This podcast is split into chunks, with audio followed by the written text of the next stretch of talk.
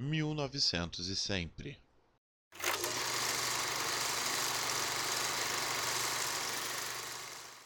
Olá, gente. Eu sou Fábio Guimarães. Esse é o Momento Cinema e hoje eu vim apresentar para vocês um dos indicados e, por enquanto, favorito do Oscar 2020, 1917. O filme conta a história de Scofield e Blake, dois jovens soldados da Primeira Guerra Mundial que recebem uma missão de ir de um local a outro e, nesse meio local inimigo, para mandar uma mensagem e impedir um ataque da tropa britânica numa armadilha feita pelos alemães. O que eu achei abaixo da média, e eu vou ser detalhista talvez, é essa questão ah, do plano sequência ininterrupto, né, essa sensação cinematográfica que o filme pro proporciona. Em algum momento me cansou ah, me, me deu uma sensação de que era necessário um corte em algum momento, ah, do tipo, tá, já, já vi demais essa cena, a gente pode passar para outra. Mas entendo também que essa era um dos objetivos do Sam Mendes, né? fazer a gente sentir isso. Então, o que me incomodou pode ter sido ah, o objetivo do próprio diretor. Então, é um abaixo da média meio que esperado.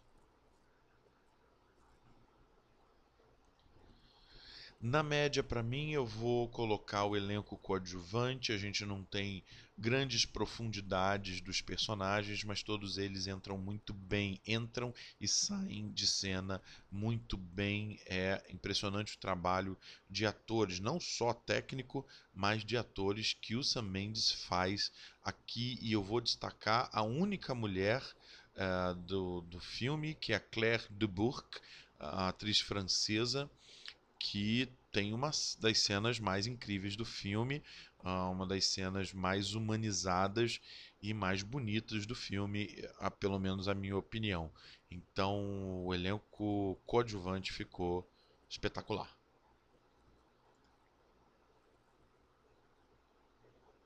Agora vamos por que é acima da média e você está se perguntando, mas Fábio, 1917 é isso tudo mesmo? Uh, é melhor do que todos esses filmes num ano que a gente teve tão bons filmes? Uh, é isso tudo mesmo? Então, é é isso tudo mesmo. Veja, eu até comecei falando dessa sensação que me incomodou o incômodo faz parte para a gente entender uh, o horror da guerra. E aí você vai falar assim: ah, Fábio, mas tantos filmes já me fizeram sentir isso, a gente tem tantos filmes de guerra. Verdade, mas aqui exatamente o não largar os protagonistas uh, é a sensação de que aquilo é algo que você não escapa, aquilo é algo que não acaba, é aquilo algo que não tem fim e que a morte é iminente a qualquer momento, como a gente tem ainda hoje em várias situações no mundo inteiro em guerra. Então, uh, uh, essa reflexão que o Sam Mendes implicou uh, nessa ideia do plano sequência do início ao fim ela é muito incrustada para a gente entender, uh, para a gente se cansar desse mundo tão falido em guerras e para a gente não querer mais isso, que é claro o objetivo do filme. Então, assim, é, é, essa sensação é muito clara e ela é muito bem feita.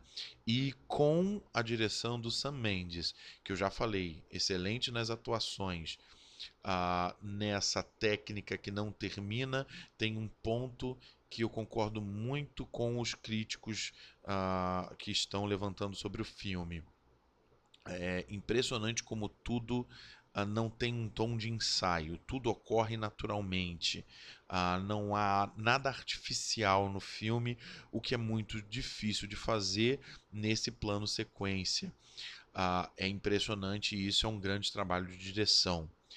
Além disso, um trabalho todo de design de produção ah, que, que, leva a esse realismo, ah, um trabalho de figurino, de maquiagem ah, muito fortes nessa realidade e principalmente um trabalho de fotografia do Roger Dickens uh, que a gente sabe que é um dos grandes fotógrafos cinematográficos, é uma coisa incrível e principalmente no momento do meio para o final do filme, em que o filme tem um ar psicodélico.